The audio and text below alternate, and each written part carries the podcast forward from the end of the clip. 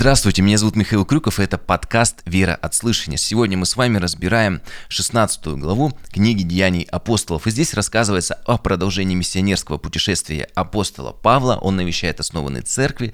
И напомню, что это происходит после конфликта, который произошел в прошлой главе. Его уже сопровождает не Варнава, а Сила. Прочитаем первую первый стих.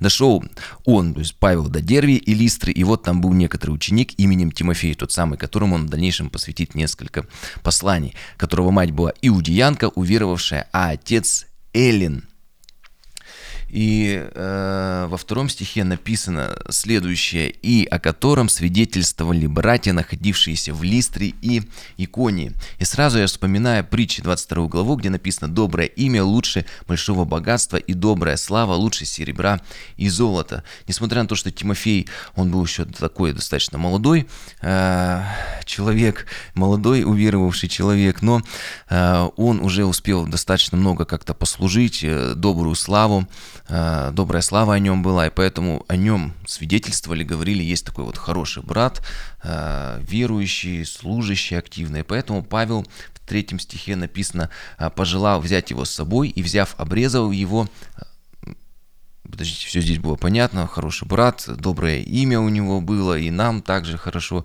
больше заботиться, наверное, о своем добром имени, да, как-то вкладываться больше в такое в духовное развитие, нежели чем в развитие какого-то своего компьютерного персонажа или в, в развитии какого-то города, да. Но после этого третий стих 5 понятно, что Павел пожелал взять его с собой, и далее просто начинается что-то невообразимое. И обрезал его ради иудеев, находящихся в тех местах, ибо все знали об отце его, об отце Тимофея, что он был елен. И когда читаешь это, приходишь в недоумение. Павел, ты опять взялся за старое, за дела закона, да еще и нарушаешь постановление апостола. Ведь в 15 главе только что было, Павел, ведь там все же были, и помните, там было написано в 24 стихе, что пришли некоторые, которые поколебали всех, говоря, что должно обрезываться и соблюдать закон. И апостол говорит, мы этого не поручали, 25 стих. И мы единодушно э, рассудили, послать Павла с Варнаву, и помните, там было, чтобы не обременять никого, не нужно обрезаться, единственное, что там нужно было э, воздерживаться от идоложертвенной крови, удавленной и блуда, и не делать другим того, чего не хотите себе. Почему Павел ослушался? Неужели теперь Христу нужно во второй раз ему являться там по дороге в Дамаск, он по дороге в другой город, э, чтобы вразумить его? И давайте четвертый стих прочитаем, там написано, проходя же по городам, они предавали верным они придавали верным соблюдать определения, постанов... постановленные апостолами, пресвитерами в Иерусалиме, и церкви утверждались веру и ежедневно увеличивались числом, Подождите, подождите. Э, Павел нарушил постановление апостолов и при этом сразу же идет его исполнять. Получается, Павел лицемер, и он пишет о себе, что он остался, может быть, как он говорит, что он был фарисеем, а может быть, он все-таки остался фарисеем, истинно не покаялся. И представьте, если бы ну, такая ситуация произошла бы сегодня, насколько бы быстро его заклеймили, выпустили бы обличительные ролики в YouTube. Но все же Павел уже дал значительную часть, такую, больше всех посланий написал, такую значительную часть вообще Писания Бог через него дал. Неужели все так плохо? Будет второе э, покаяние Павла. Но он для этого нам нужно разобраться вообще в истории того времени. И в ранней церкви, напомню, что все верующие делились на две категории. Были христиане, вышедшие из иудеев, соответственно, они уже были обрезаны на восьмой день, они уже исполняли ритуальную часть закона, у них были все эти пищевые ограничения. И мы вспомним даже для Петра, он же был христианином, но для него даже это видение, когда ему всякие некошерная пища появилась, он сказал, Господи, ты же сам заповедал не есть, как я могу это есть. Для него это было шоком. Вот. И, с другой стороны, были язычники, которые не были ни носителями еврейской культуры, не были, у них не было вот этих вот всех э, в крови уже пищевых э, религиозных этих всех э, ограничений, запретов, правил. Вот. Поэтому Э, где, еще раз вспомним, где Павел начинал свою проповедь. Он начинал с синагог и евреев, и иудеев. И я в прошлом выпуске говорил о принципе открытых э, дверей. А в этот раз Павел берет с собой Тимофею. Тимофей, э, у него мать была иудеянка, уверовавшая, то есть во Христа, значит, а отец Эллин.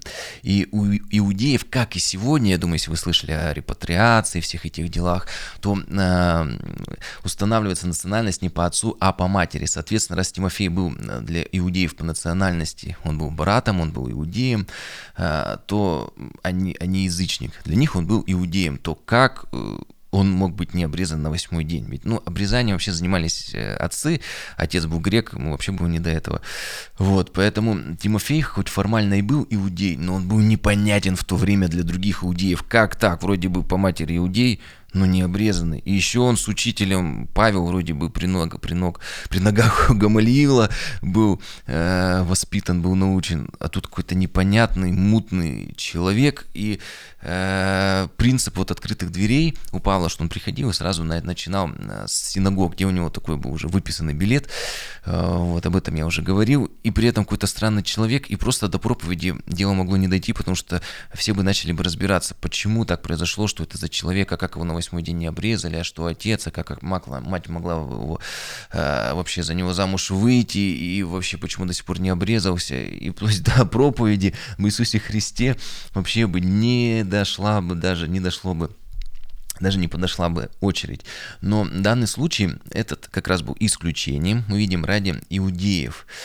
И э, в Галатам в пятой главе написано, Павел написал, «Ибо во Христе Иисусе не имеет силы ни обрезания, ни не обрезания, но вера, действующая любовью». То есть обрезанного не обрезанный – это вообще не так важно в христианском мире. И в 1 Коринфянам в 7 главе написано «Обрезание – ничто, и не обрезание – ничто, но все в соблюдении заповедей Божьих».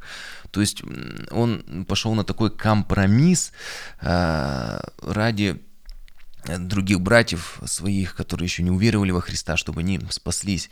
Поэтому мы мы видим, что есть правила, есть постановление, но остается возможность для особых случаев. Не беспредел, а именно исключение из правил. Поэтому есть первостепенные вещи, как проповедь Евангелия. Это а, основное предназначение апостолов и всех верующих. Это есть великое поручение. Есть второстепенные вещи. И можно даже вот таким вот обрезанием обрезать даже кого-то, даже себя в каких-то случаях. И вот такое вот слово сегодня у меня для вас, которое я не готовил, что иногда нужно обрезать себя ради того, чтобы проповедовать об Иисусе Христе. Да, может быть, это и не совсем по-христиански, но ради братьев, как Павел говорит, я готов бы в ад был сойти, чтобы даже спасение потерять ради того, чтобы другие были бы спасены. Настолько сильно Павел любил э, своих ближних. Поэтому для нас принцип иногда себя, э, нам лучше в чем-то обрезаться, чтобы смочь проповедовать об Иисусе Христе. Также вспоминаю историю, по-моему, звали этого проповедника брата Хадсон Тейлор вроде. Э, вот, в общем, один брат был, который поехал на миссию в Китай и очень большой успех получил. У него была такая история, когда э, он еще подростком получил это откровение, получил медицинское образование. Он поехал в Китай и многие годы проповедовал, и никто не каялся. Никто вообще не каялся. А потом он просто сменил имидж, он оделся как китаец, там косичку отрастил, еще что-то сделал. И в том числе и это как-то открыло сердца, я не знаю, вот э, в, в Китае. И просто за его служение там просто десятки тысяч людей стали каяться, когда он просто формально по-другому стал одеваться, другой стиль стал одевать, в другом стиле стал одеваться. Поэтому вот такой вот важный момент, что иногда для всех я сделался всем. Для иудеев, как иудей, для язычников, как язычник. Конечно же, вопрос не является грехом, не, нужно начинать блудить, как все, да, но именно в таких вещах второстепенных можно пойти на компромисс вот, вещах, которые не являются ну, вот, по-настоящему грехом. И вот шестой стих. «Пройдя через Фригию и Галатийскую страну, они не были допущены Духом Святым проповедовать Слово Васи. Дойдя до миссии, предпринимали идти в Вифинию, но Дух не допустил их, миновав же миссию, сошли они в Траду, это вот знаменитая трое. Как не допустил их дух? Наверное, были пророки в то время, да, мы видим, которые голод предсказывали, еще что-то, вот, и сказали им, не нужно вам идти. Может, в молитве они услышали, может, как-то Дух Святой по-особому им Бог явился. Но я думаю, что это второстепенный вопрос. Если каждому из нас придет Дух Святой и запретит, мы поймем, как бы это ни было, Бог может и э, через что угодно действовать. Вопрос в другом, почему не допустил? А, ведь Бог хочет, чтобы все спаслись. И вот это более важный вопрос. И я думаю, что Бог как сердцеведец видел, что там были слишком такие ожесточенные сердца, они не готовы были принять спасение. И Бог он проявил свою милость, я думаю, что и э, в Евангелии написано, что э, отвергшие Евангелие будут судиться гораздо строже из-за проповеди, которой они пренебрегли. Вот Иисус в Луке в 10 главе в Евангелии говорит, «Горе тебе, э, Харазин, горе тебе, Вифсаида, ибо если бы в Тире и Сидоне были бы явлены силы, явленные вас, то они бы давно покаялись, но Тиру и Сидону отраднее будет на суде, нежели вам». Вот, поэтому, если они не готовы еще спастись, вот, то Бог даже не послал их туда, ну, не значит, что они должны были отдыхать. Нет, он послал их туда, где люди искали их, где они ожидали Бога. Всегда есть ищущие люди, которые задают вопросом, вопросы о вечности. И Господь посылает их туда. 9 стих. «И было ночью видение Павлу, представил некий муж, македонянин, прося его и говоря, приди в Македонию, помоги нам. После всего видения этот час мы положили отправиться в Македонию, заключая, что призывал нас Господь благовествовать там. А вот получается, как я говорил, ответ. Были те, кто искали Господа, и Бог отправил их туда. Были те, кто не искали Господа, по-видимому, и Бог их туда не направил. Вот, э, этот принцип также Евангелие от Луки в 11 главе. Помните, Иисус сказал, стучите, и отворят, ищите и найдете, ибо всякий просящий получает, ищущий находит. Говорят, ну а как же эти люди без Христа? Если они будут искать Господа, они обязательно его найдут. И вот 13 стих э, написано, что Отец Небесный даст Духа Святого просящим у Него. Вот. Поэтому Господь обязательно, если человек задумается о Господе, Бог обязательно пошлет ему проповедующего. Небольшую ремарочку скажу. Вот сейчас начинается интересный момент по поводу авторства. А, вот Лука уже пишет э, от себя вот, и добавляет «мы». Когда он присоединился, вот автор послания и Евангелия, и книги Деяния апостолов, непонятно, но до этого, видимо, он со слов апостола Павла, других апостолов записывал. Все, что происходило здесь, он уже как очевидец событий участвует. 11 стих. «Итак, отправившись из э, Трои, Трады, мы прямо прибыли в Самофракию, а на другой день в Неаполь. Неаполь это как новый город или Новгород. Оттуда же Филиппы, это первый город в той части Македонии, колония. В этом городе мы э, пробыли несколько дней. Колония это такой высокий статус для захваченных земель. Это часть Рима, где жили именно римские граждане – Обычно это были такие пенсионеры-легионеры, бывшие воины. И интересно, что Павел в дальнейшем послании Филиппов, э, филиппийцам будет писать «Ваше жительство на небесах», потому что люди так они держались э, за свое гражданство, что Павлу даже пришлось вот им как-то напоминать, что все-таки ваше жительство на небесах, нам нужно за это держаться, а не за земное э, гражданство. И ну, об этом мы еще сегодня поговорим, о гражданстве Рима. И вот начинается проповедь в Филиппах, 13 стих. «В день же субботний мы вышли за город к реке, где по обыкновению был молитвенный дом, и сев разговаривали с собравшимися там женщинами».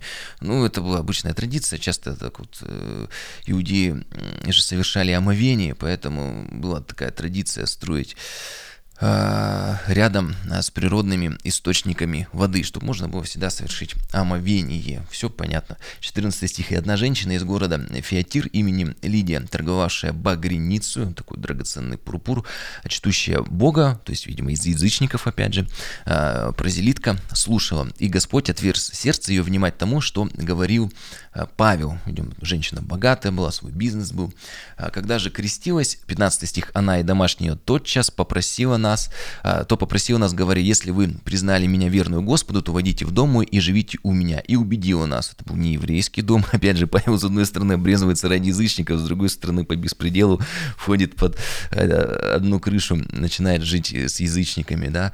Вот такие вот, опять же, особые обстоятельства. Мы видим, что он Новый Завет это, это не Ветхий Завет, поэтому те люди, вот, которые вот за все вот внешнее за, э, держатся, это, ну, это не путь, не путь христианства. Наша цель проповедовать Евангелие, поэтому где нужно, мы обрезываемся, где нужно, входим под один, э, под э, крышу к язычникам э, и так далее. 16 стих. Случилось, что когда мы шли в молитвенный дом, встретилась нам одна служанка, одержимая духом прорицательным. И вот дословно это слово Пютхана или Пифона, это как переводится дословно змей или питон, ну и в переносном смысле дух прорицания, откровения или пророчества. Это слово обозначало змея, который стерег дельфийский оракул, которого позже убил Аполлон. Это уже такие вот мифы. Вот. Потом это слово стало обозначать дух пророчества, а также чревовещателей, в животе у которых, как считалось, обитал этот дух змея, который вот говорил из человека.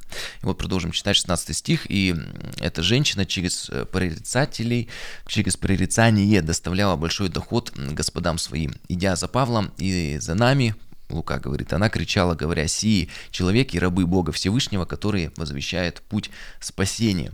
У нее не был ни Божий дух, у нее, был дух змея, вот это вот питона. Вот. И отсюда мы видим вывод, что не все чудеса и знамения от Бога. Поэтому по Писанию мы должны различать э, духов. Это можно делать только если ты хорошо знаешь Писание и исполнен Духом Святым. Вот, 18 стих, это она делала много дней, так что, видимо, уже Павла достала окончательно. Э, вот, кричала, ходила за ними, поэтому Павел, вознегодовав, обратился и сказал Духу, именем Иисуса Христа повелевая тебе, выйди из нее. И Дух вышел в тот же час. И поэтому видим, даже если э, плохие, ну, с неправильным духом делать хорошие вещи, не надо так делать. Иисус также запрещал. Помните, и, и, и у Иисуса было с бесноватым, он запрещал говорить, что он Сын Божий, и Павел здесь. Поэтому это не путь христианства, что э, как бы духом змеи, если говорят даже о делах Господних, нам кажется, слава Богу, нет, Нужно запрещать таким духом говорить. 19 стих. Тогда господа, я видя, что исчезла надежда дохода их, схватила Павла и силу и повлекли на площадь к начальникам, и, приведя их к воеводам, сказали, сии люди, будучи иудеями, возмущают наш город и проповедуют обычаи, которых нам, римлянам, не следует ни принимать, ни исполнять. Народ же восстал на них, а воеводы, сорвав с них одежды, велели бить их палками. Вот первый раз их, что интересно, им досталось э, нет иудеев, вот, ну, такие вот плохие начальники были, не стали разбираться, мы в дальнейшем увидим, лучше бы им бы стоило бы разобраться, вот, пожаловались, побили, 23 стих, ну, здесь для нас важный вывод, нужно всегда разбираться в ситуации, потому что мы видим, что они не разобрались, и потом им прилетит за это, и дав им много ударов, вергли в темницу, и приказав темничному стражу крепко стеречь их, получив такое приказание, он вергнул их во внутреннюю темницу, и ноги их забил в колоду, около полуночи Павел и Сила, молясь, воспевали Бога, узники же слушали их, их. Вот они, видите, знают слово и всегда исполняют его, потому что Иисус сказал, что, в, помните, в, в Нагорной проповеди, блаженны изгнанные за правду, ибо их есть Царство Божие, блаженны вы, когда будут поносить вас и гнать и всячески неправедно злословить за меня. Радуйтесь и веселитесь, ибо велика ваша награда на небесах. Поэтому, когда они попали в тюрьму, они не стали там семечки есть, в карты играть, на колки набивать. Они стали делать то, что заповедовал Иисус, молиться и славить Господа. И также мы видим, что они не стали проклинать тех, кто их отправил в темницу, не сказали, вот, мы пришли проповедовать, нас в темницу послали, что за дела, что происходит. Они просто стали благословлять врагов своих, молиться, все, что делал Господь. Для нас хороший пример. 26 стих. «Вдруг сделалось великое землетрясение, так что поколебалось основание темницы. Тотчас отворились все двери, и у всех узы ослабели. Темничный же страж, страж, пробудившись и увидев, что двери темницы отворены, излег меч и хотел умертвить себя, думая, что узники убежали. Почему? Потому что это была обычная римская практика. И мы видели, как Ирод казнил а, за Петра стражников, которых его охраняли. Поэтому он здесь решил не дожидаться, пока его убьют, решил лучше сам. 28 стих. «Но Павел, возгласив громким голосом, говорит, не делай себе никакого зла, ибо все мы здесь». Вот видите, на практике Павел исполняет заповедь «любите врагов ваших». Вроде это был его гонитель, но он беспокоится за этого стражника и не говорит, ну и ладно, пусть режет себя, у нас тут стерег, тут нас в кандалы заковал, наш враг. Нет, он любит врагов своих. 29 стих. Он потребовал огня, вбежал в темницу и в трепете припал к Павлу и силе. И, выведя их вон, сказал, «Государи мои, что мне делать, чтобы спастись?» То есть, видимо, это его тронуло сердце. Он знал, что люди какие-то проповедники духовные, а тут еще и они ему жизнь спасли, позаботились о нем. Он понял, что это действительно духовные люди от Господа. Интересно, что Павел ему говорит, что, что нужно, чтобы ему спастись. Ну, начни ходить в церковь, закончи библейские курсы, сведи наколки, там еще что-нибудь. Но он говорит в 31 стихе, они же сказали, веруй в Господа Иисуса Христа, и спасешься ты и весь дом твой. И проповедовали Слово Господне ему и всем бывшим в доме его. В отличие от Тимофея, ни слова про обрезание, опять же, да, мы видим. И он ему просто говорит, веруй в Иисуса Христа Почему только это важно? Потому что дальше человек уже будет возрастать в слове, в духе и сам будет побуждает, э, будет побуждаем через слово меняться и возрастать. Поэтому никто новорожденного младенца, у меня вот уже второй, э, не заставляет мыть посуду за собой, убираться за собой. Главное – мы видим, что для такого духовного младенца это ухватиться за Христа и держаться как можно крепче. А дальше они там уже с Господом как-нибудь сами разберутся, да. Поэтому для этого есть уже и церковь, и Писание. Вот. А, ну, мы видим, что дальше есть более строгие правила, требования к христианину. Но это уже определенный путь. Есть как бы начало спасения, отправная точка. А и здесь написано, что спасешься ты и дом твой. Важный момент по поводу древнего мира главный в доме вот хозяин, он был таким главным жрецом, и он вступал в отношения с богами. И поэтому он приносил жертву за всех своих слуг, рабов, там, жен, детей.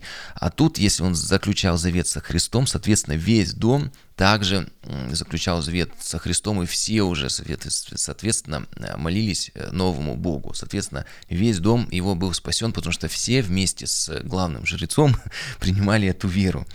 Вот он становился уже таким пастором своего дома. 33 стих. «И взяв, и взяв их в тот час ночи, он омыл раны их, ну, понятно, их палками ж побили, там, наверное, месиво было у них, а не спина, и немедленно крестился сам и все домашние э, его».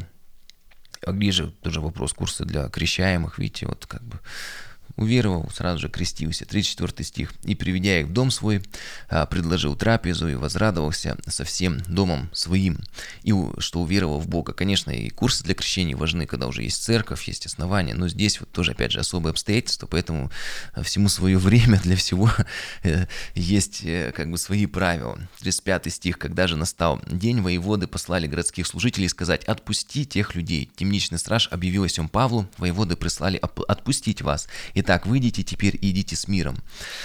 А, мы, видите, мы видим, что он их накормил, но, видимо, не отпустил. То есть он был на работе, он не мог их отпустить. Вот все, но он за ними наблюдал. Но Павел сказал к ним, нас, римских граждан, в 37 стихе, без суда всенародно били и бросили в темницу, а теперь тайно выпускает. Нет, пусть придут и сами выведут нас. Павел показывает, что мы можем отстаивать э, не, только, ну, не только быть христианами, но и отстаивать наши гражданские права. Это нормально. Я гражданин, где мои права? Вот. И э, у него было гражданство Рима, э, вот в Филиппах была колония, вот, и там все это соблюдалось. И э, гражданство Рима, оно было очень э, важно, как сегодня, например, гражданство столицы, столицы, там свои выплаты, свои правила, вот свои какие-то бонусы, так скажем, есть. Если ты в какой-нибудь деревушке, где-нибудь далеко в Сибири, то, соответственно, у тебя ты не обладаешь столькими таким, может быть, правилами, таким э, медицинским ну, возможности э, современной медицины и так далее. То есть в зависимости от того, у тебя какая прописка, у тебя есть такие правила. Но в то время гражданство Рима было очень, это были очень-очень серьезные права. Им в том числе даже нельзя было телесные наказания. То есть нельзя их было бить очень серьезные права были. И этим, конечно, Павел воспользовался. 38 стих. Городские служители пересказали эти слова воеводам, а те испугались, услышав, что это римские граждане. Начались вот беспорядки там, и они их, типа, просили их э, уйти, что да, вы римские граждане, извините, ну лучше уходите, что-то какие-то волнения, что-то непонятное происходит. 39 стих. И придя, извинились э, пред ними, и выведя, э, просили удалиться из города. Ну, не нужно вам здесь находиться, видите, что-то тут происходит. Нам лучше, чтобы был мир и покой.